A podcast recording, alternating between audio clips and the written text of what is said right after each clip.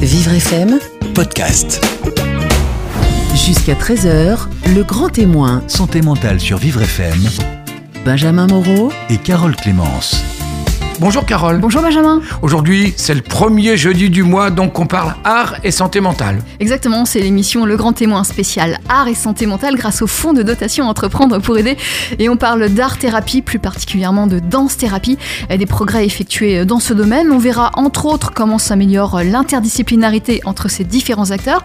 Et on en parle à l'occasion du passage à Paris des grands ballets canadiens de Montréal au Théâtre National de Chaillot. Euh, Ces grands ballets ont mis en place un établissement unique en son genre, le Centre National de Danse Thérapie. Et son directeur, Christian Sénéchal, sera avec nous aujourd'hui, ainsi que Jocelyne Vess, psychothérapeute et pionnière de la danse thérapie en France. Vos grands témoins sont à votre micro et le resteront jusqu'à 13h sur Vivre FM. Le grand témoin santé mentale, spécial art et santé mentale, avec le fonds de dotation Entreprendre pour aider. Christian Sénéchal, bonjour. Bonjour. Euh, Vous êtes directeur du Centre national de danse thérapie euh, canadien, de danse thérapie euh, de Montréal.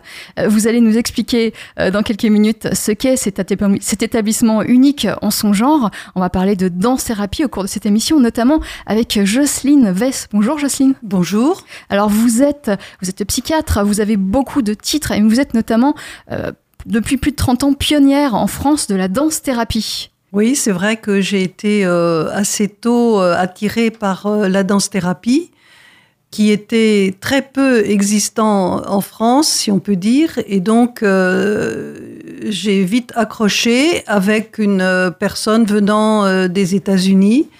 On expliquera peut-être Voilà. Et donc, par la suite votre parcours qui est par- très intéressant. Par ce, par ce biais-là, effectivement, j'ai démarré assez tôt la danse-thérapie dans un, en France, alors que c'était assez peu développé. Il y, a, il y a plus de 30 ans. Euh, Oui. Juste un, mot avant de commencer à, à parler de, de la raison de votre présence ici. Ce sont euh, les tables rondes qui ont eu lieu euh, tout récemment à Paris, au Centre national, au Centre culturel canadien. Euh, ces, ces tables rondes, euh, vous allez nous expliquer ce qui s'est passé et quelles sont les, les conclusions euh, qui ont pu être euh, obtenues. Euh, je voulais qu'on nous explique ce qu'est la danse-thérapie. Euh, la danse-thérapie, euh, c'est l'utilisation de la danse et du mouvement à des fins thérapeutiques. Euh, nous, au centre à Montréal, on, le positionne comme un, soin complémentaire aux soins de santé traditionnels. Donc, on, vise à l'intégration de danse-thérapeutes dans les équipes multidisciplinaires qui interviennent euh, et qui participent au plan d'intervention avec d'autres professionnels de la santé en fonction des pathologies euh, auxquelles on touche. Donc, ce n'est pas seulement euh, de l'art, ce n'est pas seulement une discipline artistique, c'est aussi euh, quelque chose euh, qui se trouve dans un parcours de soins. On va l'évoquer tout à l'heure, on expliquera tout à l'heure avec vous et avec euh, Jocelyne. Alors, vous avez tous les deux collaboré à la table ronde sur les arts en milieu de santé euh, qui vient d'avoir lieu au Centre culturel canadien. Oui. Euh, De quoi avez-vous parlé? Ça a été une longue journée très riche où on a croisé euh, les, points de vue euh, français et canadiens euh, au plan de la danse-thérapie. Enfin, en France, on contracte en disant danse-thérapie, mais c'est thérapie par la danse et le mouvement, avec des interrogations sur le mot thérapie au sens propre du terme, et puis un peu l'élargissement de, de ce terme euh, en direction euh, du soin, de relations d'aide. euh, voilà le- l'essentiel de, la, journée avec des apports très ciblés. En, effet, c'est une journée qu'on a voulu organiser. C'est les, les Grands Ballets canadiens de Montréal et le Centre national de danse-thérapie qui ont organisé cette journée-là. On, a voulu la faire très large sur les arts et la santé en général. Autant ici en France qu'au Québec, on a la même problématique. On a tendance à voir ces pratiques-là par silos. Euh, souvent, euh, les silos se retrouvent en opposition et je vous dirais même qu'à l'intérieur des silos, souvent dans les différentes modalités, il y a des oppositions.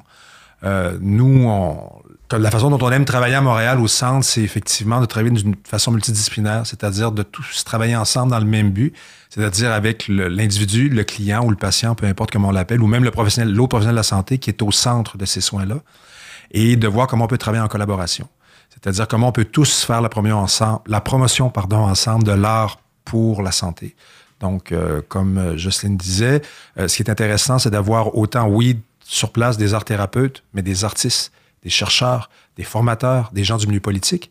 Et on était agréablement surpris de voir que finalement, les silos sont peut-être pas aussi perméables qu'on le croit et que la discussion est possible surtout. Euh, donc vous avez pu discuter euh, avec tous ces gens, tous ces gens avec des horizons, euh, des, des, parcours très différents.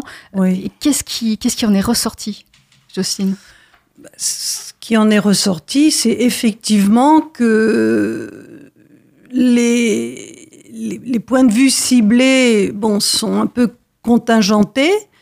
Mais l'idée, c'est d'ouvrir un peu ces, ces barrières initiales pour créer des, des, ponts, des passerelles, d'abord qui permettent aussi que dans un langage commun, on se comprenne, parce que c'est pas si évident que ça. Derrière les mots, qu'est-ce que nous y mettons chacun Et puis, par exemple, est-ce qu'il y avait des, des incompréhensions à, à la base?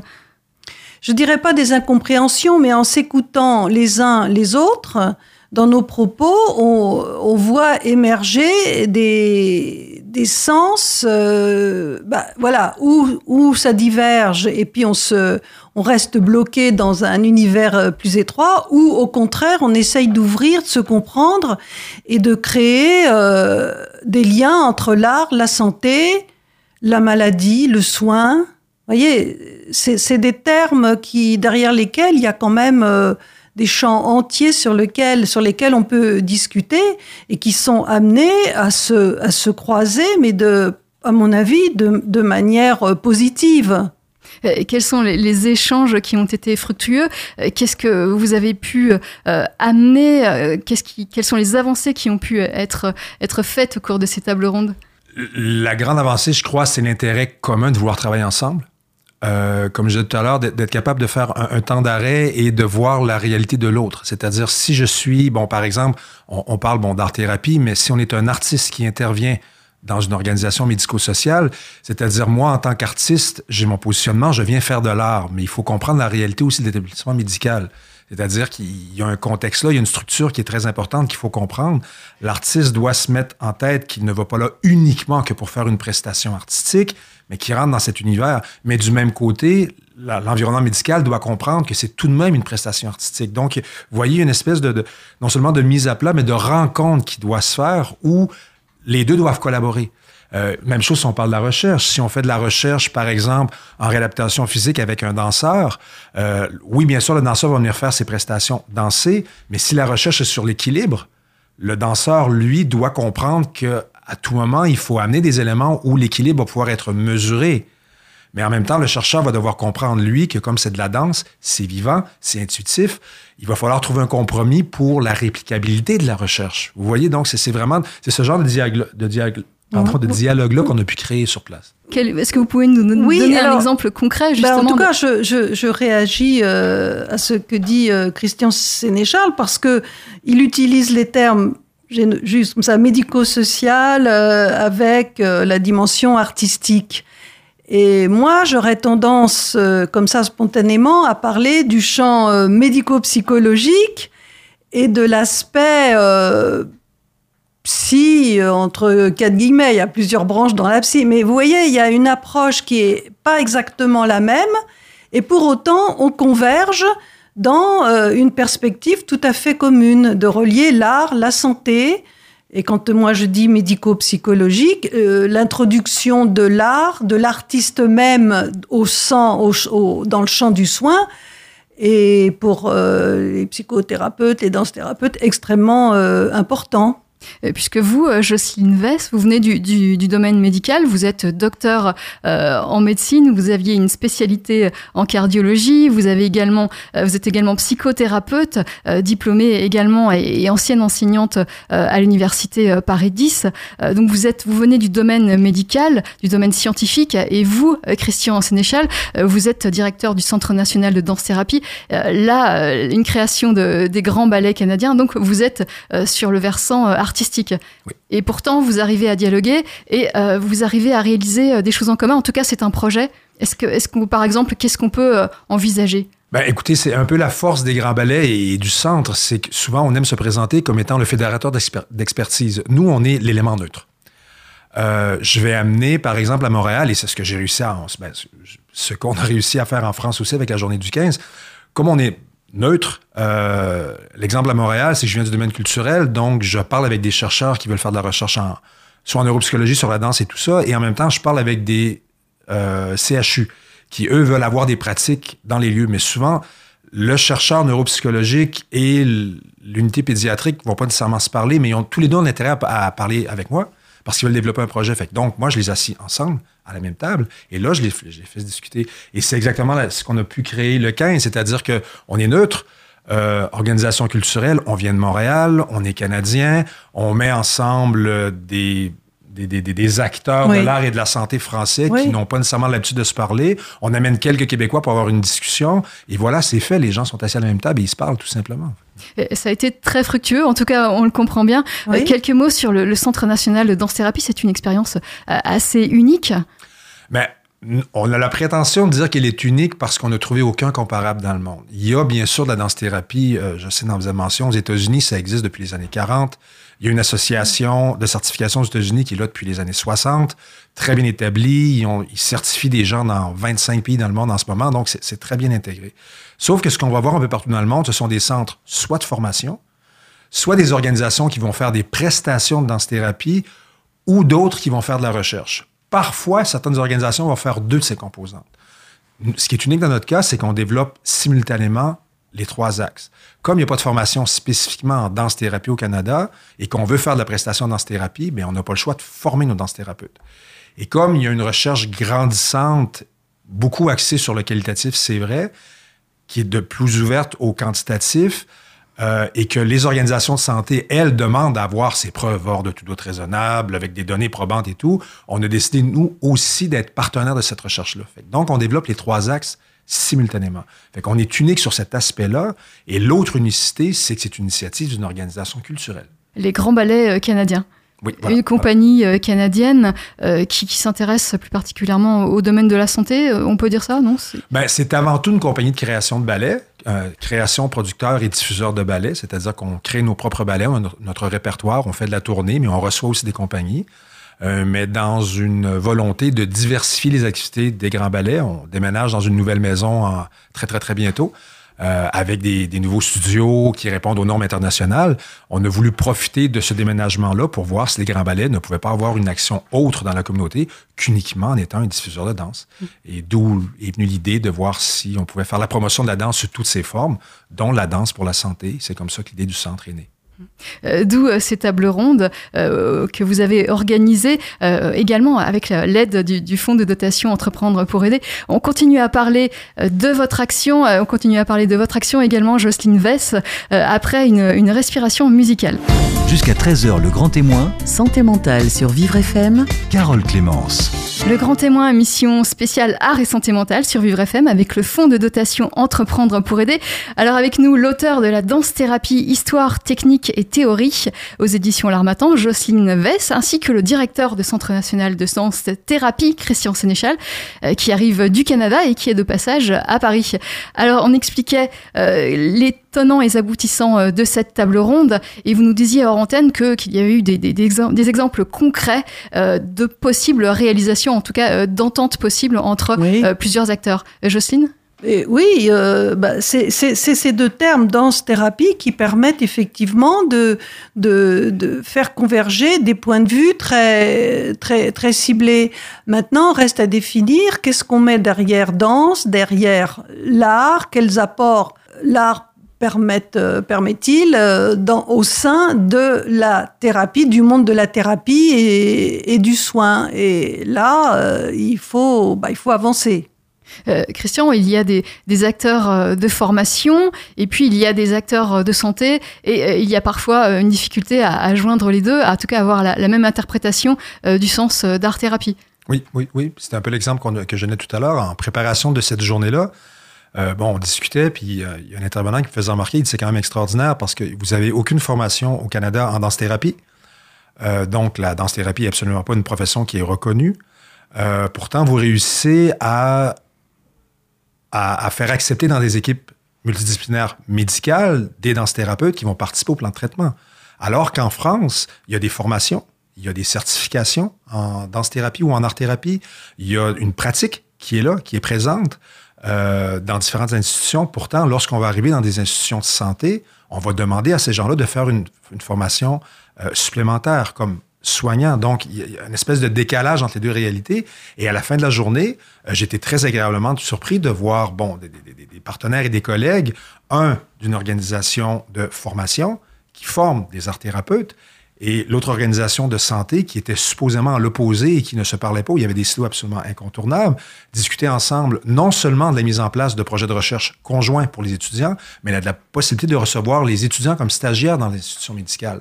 Donc, vous voyez, il y a déjà là un pont, c'est ce que Justine disait tout à l'heure, un pont réel qui se crée entre les univers qui étaient supposément opposés. Mmh. Euh, qui peut se dire euh, art thérapeute actuellement en France? Ben, On peut se dire, euh, c'est une question euh, difficile parce que la, réponse fait que c'est vrai qu'en France, la profession proprement dite d'art-thérapie n'existe pas vraiment. Par contre, il y a des formations dans des, à l'université et dans des écoles qui permettent des masters depuis, je dirais, une décennie, on pourrait dire comme ça, un peu plus, mais qui euh, permettent d'être quand même reconnus mais bien souvent, ce sont des gens qui ont aussi une profession autre en amont et qui sont venus de surcroît faire une formation à, la danse-thérapie, enfin plus exactement à l'art-thérapie qui regroupe très souvent les arts, euh, les arts vivants, le, le, comment dire, la danse, la musique, euh, les arts plastiques, le,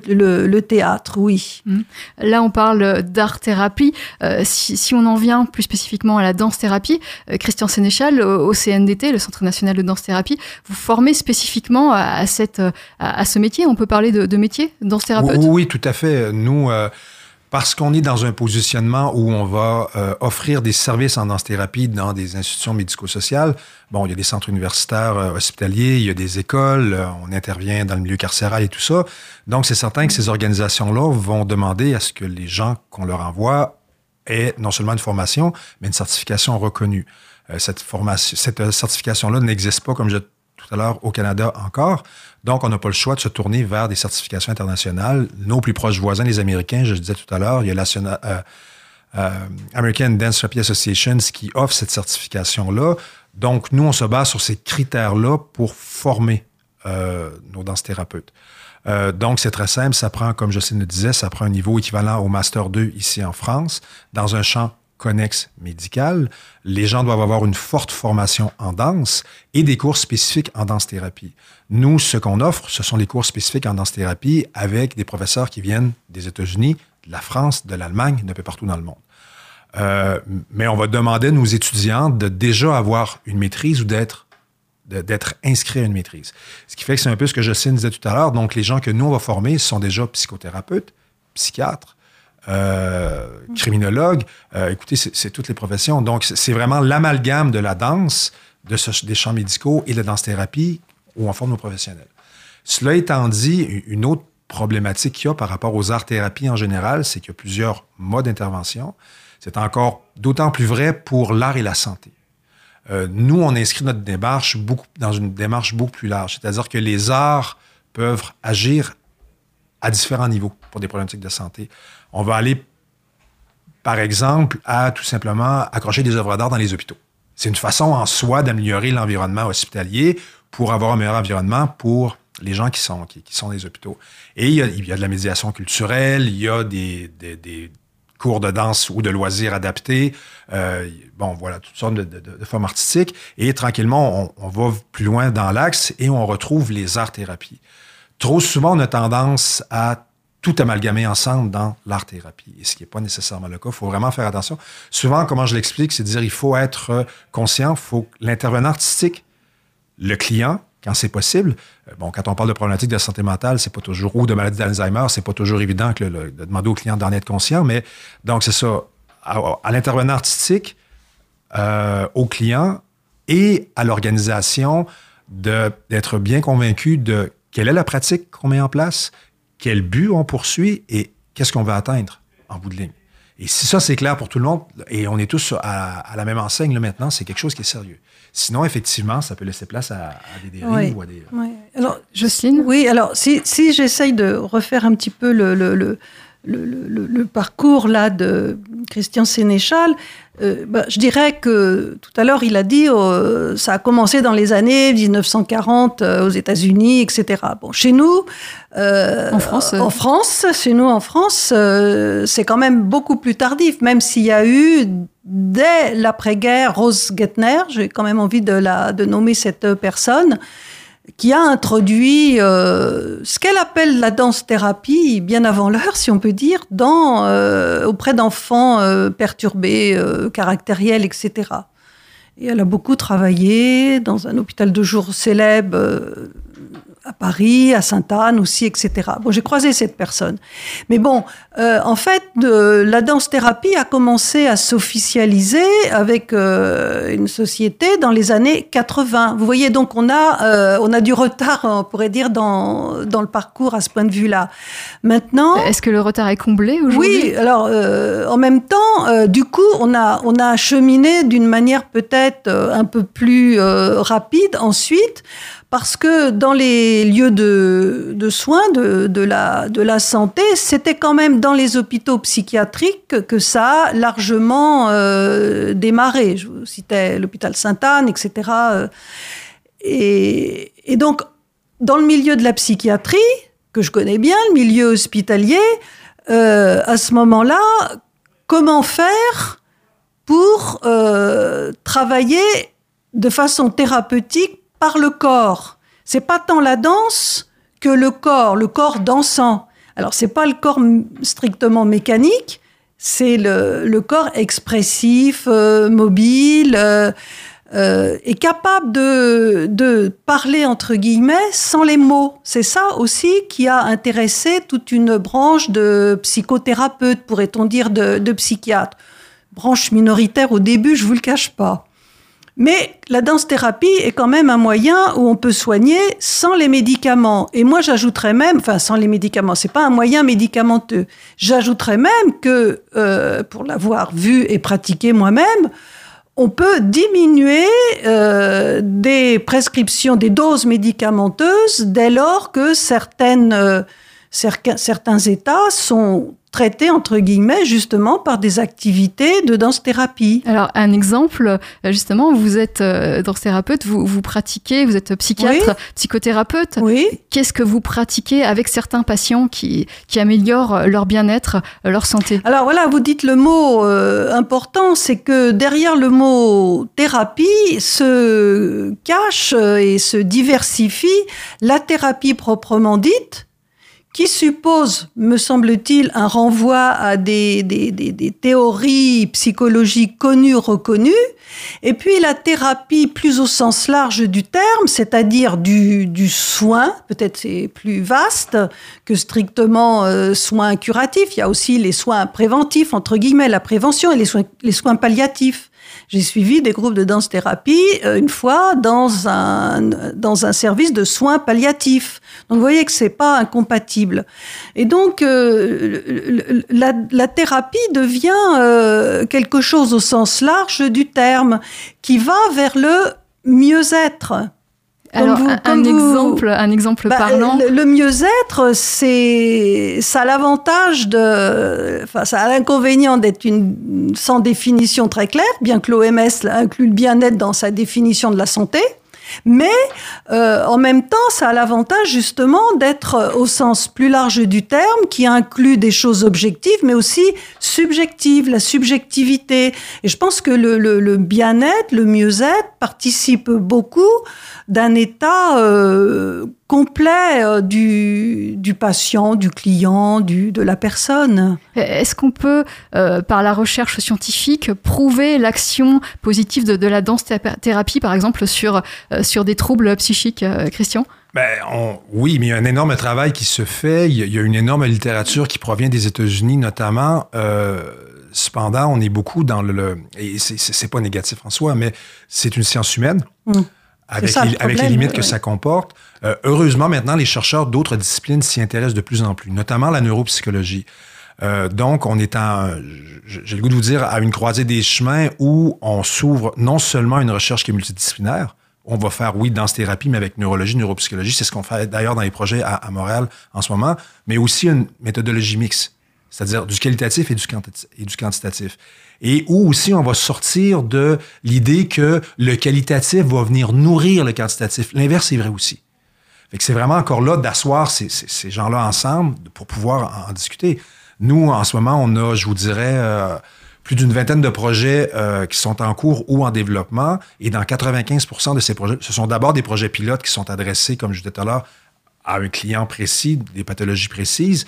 Mais dans 95% de ces projets-là, on a réussi à greffer euh, des chercheurs pour commencer à faire de la recherche à ce niveau-là. Donc, on a un groupe d'intérêt scientifique de plus de 25 chercheurs et c'est 12 disciplines euh, scientifiques différentes. Hmm. Donc, vous voyez cette espèce d'intérêt-là, mais on est encore à, d'un, trouver non seulement les bons outils de recherche, la bonne méthodologie, mais j'ai le goût de vous dire souvent aussi les bonnes questions de départ. Parce que si l'hypothèse de départ n'est pas exactement la bonne, mais des fois, on ne vient pas euh, nourrir la recherche comme on, comme on l'aurait espéré. C'est un travail euh, qui continue, qui se poursuit, euh, que vous avez entamé il y a, il y a trois ans à peu près, la création du, du Centre Avril 2013, oui, effectivement. De danse-thérapie. On va continuer d'en parler. le grand témoin, émission spéciale Art et Santé Mentale sur Vivre FM avec le fonds de dotation Entreprendre pour aider. On continue d'en parler juste après une pause. Jusqu'à 13h, le grand témoin. Santé mentale sur Vivre FM. Carole Clémence. Le grand témoin, émission spéciale Art et Santé Mentale sur Vivre FM avec le fonds de dotation Entreprendre pour aider. Donc avec nous, l'auteur de la danse-thérapie Histoire, technique et théorie aux éditions L'Armatan, Jocelyne Vess, ainsi que le directeur du Centre national de danse-thérapie, un centre canadien, Christian Sénéchal, qui, nous arrive euh, du Canada. Euh, donc euh, Christian, vous nous expliquiez que le Centre national de danse-thérapie avait plusieurs projets. Il a déjà, il travaille déjà depuis trois ou quatre ans sur, sur des projets avec des organismes gouvernementaux, des organismes privés, en appliquant la danse-thérapie. Comment, euh, comment dans un parcours de soins très médicalisé, par exemple dans, un hôpital, un danse, un danse thérapeute qui est un, danseur, un créatif, euh, peut, peut travailler euh, sereinement? Oui, ben écoutez, nous, comme je disais tout à l'heure, le, but premier, quand je vais rentrer par exemple dans un, institution pardon, dans un hôpital, il y a vraiment une discussion avec l'administration pour voir comment on peut pérenniser les projets. Trop souvent, euh, en Amérique du Nord, malgré que, bon, que ça existe, comme on disait tout à l'heure, depuis, depuis plusieurs décennies, euh, les danses-thérapeutes sont des travailleurs autonomes. Donc, ils partent avec leur bâton de, pèlerin, de pèlerin, littéralement. Ils rencontrent des, des, chefs de service et ils voient bâtir des projets. Nous, on a voulu l'avoir vraiment dans une perspective de pérennisation de projets. Donc, on veut travailler d'abord avec les directeurs d'hôpitaux. Donc, euh, on se présente aux directions d'hôpitaux et encore là, chacun est, son, est l'expert de, son champ. Nous, on dit oui, je peux vous parler de danse-thérapie, mais c'est à vous, organisation hospitalière, de me dire avec quelle clientèle on devrait travailler. Donc, il y a vraiment un choix conscient qui est fait. Euh, l'étape numéro un n'est pas de bâtir un projet de danse-thérapie, mais comme je disais tout à l'heure, d'intégrer un danse-thérapeute dans une équipe multidisciplinaire qui va discuter avec l'équipe terrain pour voir quel sera le meilleur plan d'intervention.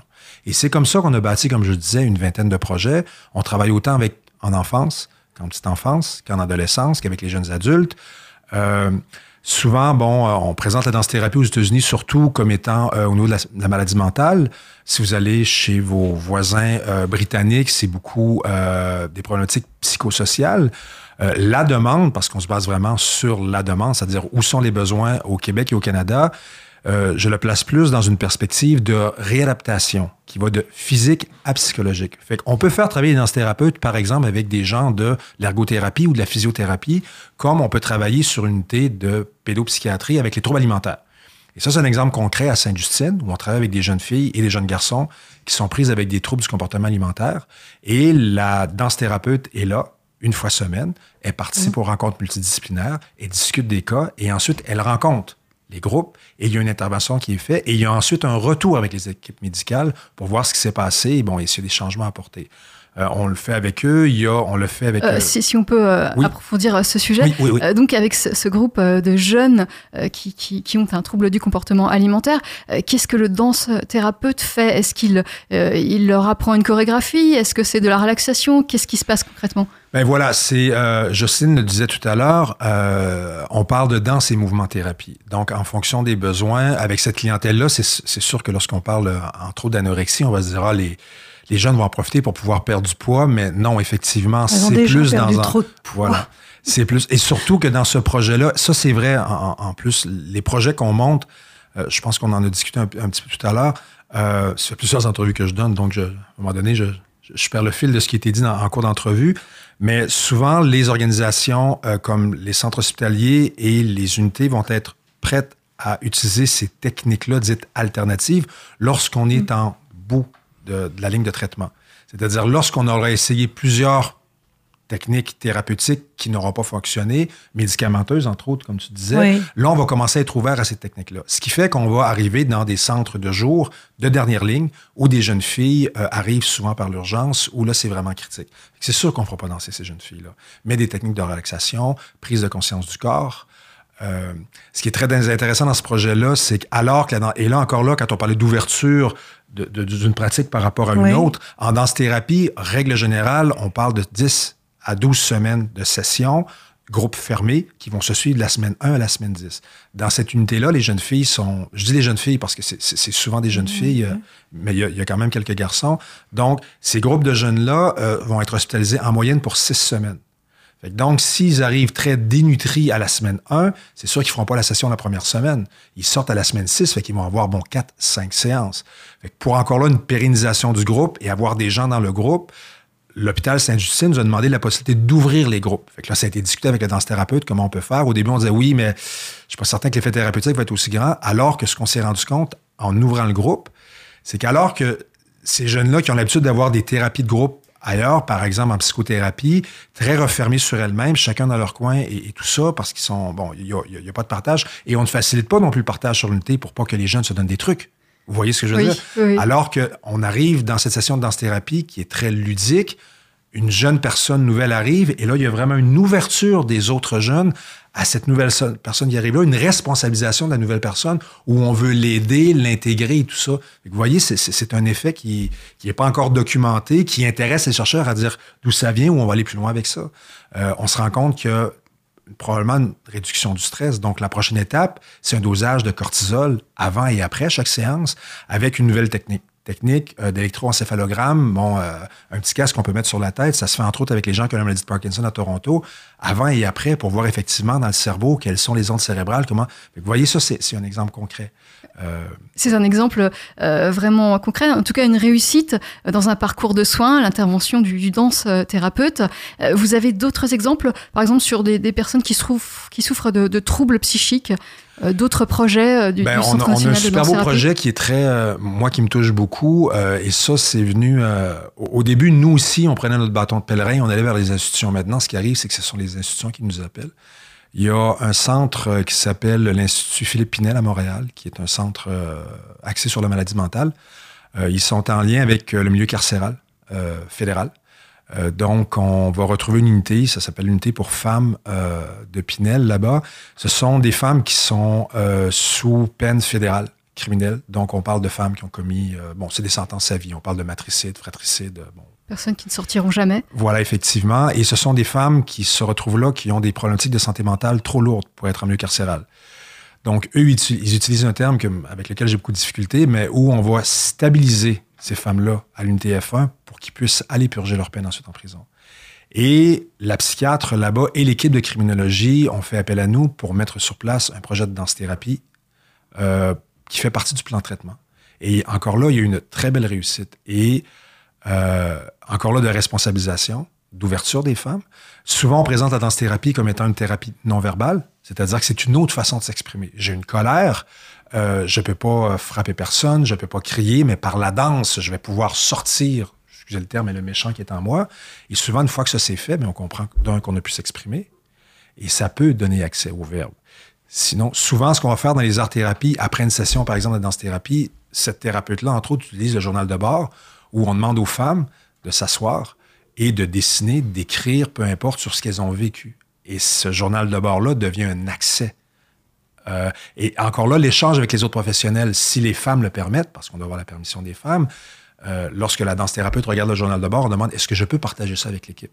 Et là, s'il y a un accord, effectivement, là, il y a un transfert d'informations qui est donné avec l'équipe multidisciplinaire où il peut y avoir un retour.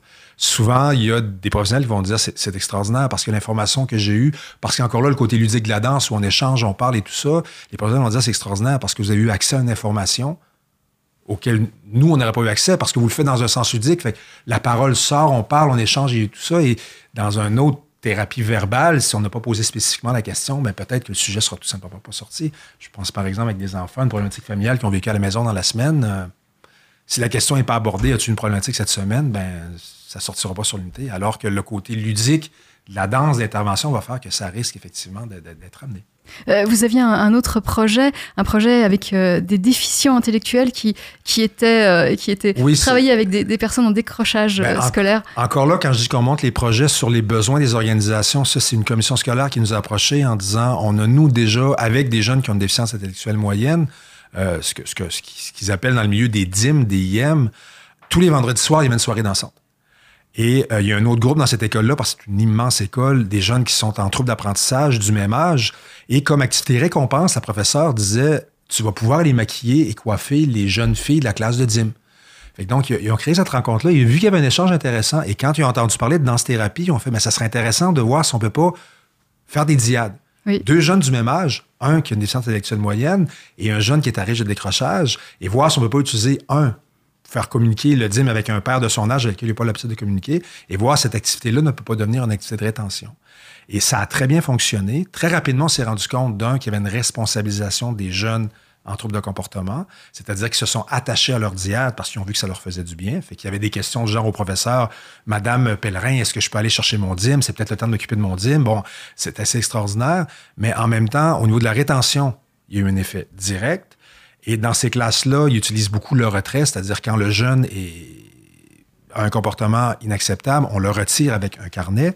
En début d'année, la professeure nous disait, nous confiait que euh, elle allait deux à trois fois par mois chercher un petit calepin pour les feuilles de retrait. Et en fin d'année, la journée, c'est drôle parce que la journée où on a fait le débriefing, elle a eu besoin de, faire un retrait dans la classe et elle ne trouvait plus son calepin. Euh, et ça, c'est intéressant. Il y a les effets directs sur les, les, jeunes ou les, clients ou les individus qui font de la danse-thérapie, mais il y a tous les effets collatéraux. Cette classe-là, par exemple, c'est une, une classe de 24 élèves. Il y a quatre élèves seulement des troubles de, la classe de troubles de comportement qui faisaient de la danse-thérapie. Il y avait un effet direct quand ces éléments-là étaient sortis de la classe, parce que comme c'est les éléments les plus perturbateurs, en les sortant de la classe, la classe était beaucoup plus relaxe, donc il y a plus de travail qui se faisait. Mais en même temps, comme les jeunes revenaient beaucoup plus relax et beaucoup plus dé- détendus, cet effet-là perdurait dans le temps. Ce qui pose des organisations, je reviens à Sainte-Justine, où on a vu que les effets auprès de la clientèle de troubles de comportement alimentaire, il y a des effets vraiment sur les jeunes filles, mais ce que la direction générale de l'hôpital se rend compte, c'est que sur les unités, il y a un effet sur les professionnels aussi. Donc là, maintenant, les gens de l'administration demandent est-ce que ce serait possible de faire des études pour voir quels sont les effets, ce que moi j'appelle les effets collatéraux sur les autres professionnels? Euh, tout un travail de, de recherche qui est à faire. En tout cas, le, le Centre national de danse-thérapie euh, euh, québécois, euh, qui, qui se trouve à Montréal, euh, participe à, à, ce- à cette évolution, à ce travail de recherche. On, on termine cette émission. Merci à vous deux. Jocelyne Vess, vous êtes psychiatre, pionnière de, de danse-thérapie en France et vous avez publié la danse-thérapie, histoire, technique et théorie, qui est une sorte de manuel, une sorte de référence. Et puis, Christian Sénéchal, merci à, vous aussi. Vous êtes directeur du Centre national de danse-thérapie de Montréal. Euh, Merci, c'était euh, la santé mentale, le grand témoin santé mentale, euh, qui, qui est en partenariat avec le fonds de dotation Entreprendre pour aider. Merci.